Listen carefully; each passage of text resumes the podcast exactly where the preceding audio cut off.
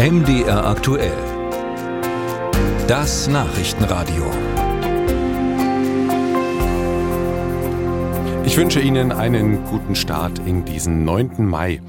Ja, es ist schon eine recht große Welle, die sich vor dem sogenannten Flüchtlingsgipfel auftürmt. Morgen findet er ja statt und die Welle ist auch deshalb so hoch, weil die Probleme groß sind. Die Zahl der in Deutschland ankommenden Flüchtlinge ist deutlich gestiegen. Im vergangenen Jahr waren es fast 50 Prozent mehr als im Jahr 2021. Deutlich über 200.000 Asylanträge wurden gestellt. Die Bundesländer hoffen auf mehr Geld, um den Anstrom besser bewältigen zu können. Der Bund sendete aber derzeit keine positiven Signale. Und neben der Forderung nach mehr Geld gibt es natürlich auch die Hoffnung, die Zuwanderung besser steuern zu können und eben zum Beispiel auch abgelehnte Asylbewerber wieder in ihre Länder abzuschieben, sofern diese als sicher gelten. Aber auch das funktioniert nur, wenn es ein Rückführungsabkommen gibt. Mit welchen Ländern das Deutschland überhaupt hat und wo da wieder die Probleme liegen, bespreche ich mit Oliver Neuroth aus unserem Hauptstadtstudio. Herr Neuroth, ich grüße Sie. Hallo, guten Morgen.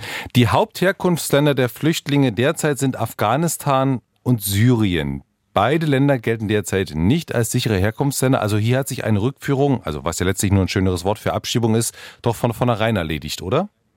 Ja, so ist es, denn in beiden Ländern sind ja Regime an der Macht. Die Taliban in Afghanistan, Präsident Assad in Syrien. In Syrien herrscht Bürgerkrieg seit vielen Jahren. Die deutsche Botschaft in Damaskus ist geschlossen. Gleiches gilt für die deutsche Botschaft in Kabul, die ist ebenfalls zu. Also diplomatische Verbindungen zu diesen beiden Ländern, Syrien und Afghanistan, gibt es in diesem klassischen Sinne aktuell nicht und daher auch quasi keine Möglichkeit, über Rückführungsabkommen überhaupt zu verhandeln.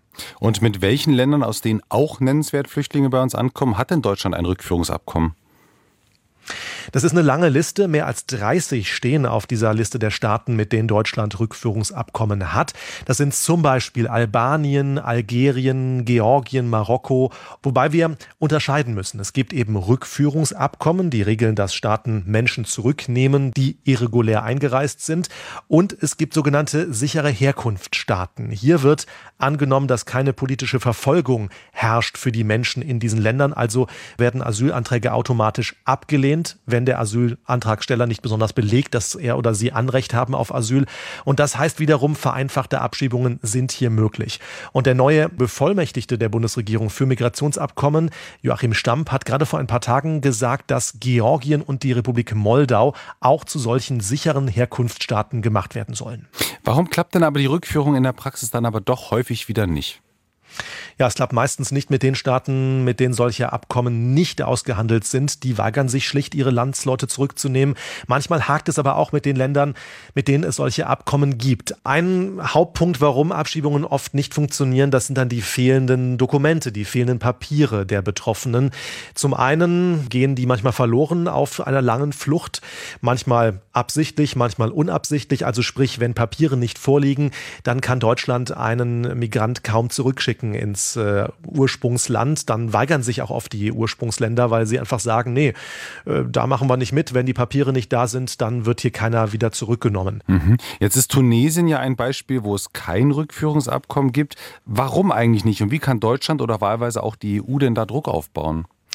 Ja, es ist so, dass wir also diesen Sonderbevollmächtigten haben, Joachim Stamp, ein FDP-Politiker, und äh, der tüftelt an diesen Abkommen. Man kann davon ausgehen, dass Tunesien ein Land ist, mit denen er verhandelt. Und es kommt ja immer auf so ein Geben und Nehmen an. Also die Länder, mit denen verhandelt wird, denen wird zum Beispiel in Aussicht gestellt, dass sie Stipendien für Studenten bekommen, äh, Ausbildungsplätze, Arbeitsvisa für Deutschland. Und dann muss eben das Land zustimmen, dafür im Gegenzug Landsleute zurückzunehmen. Die Informationen von Oliver Neuro aus unserem Hauptstadtstudio. Vielen Dank.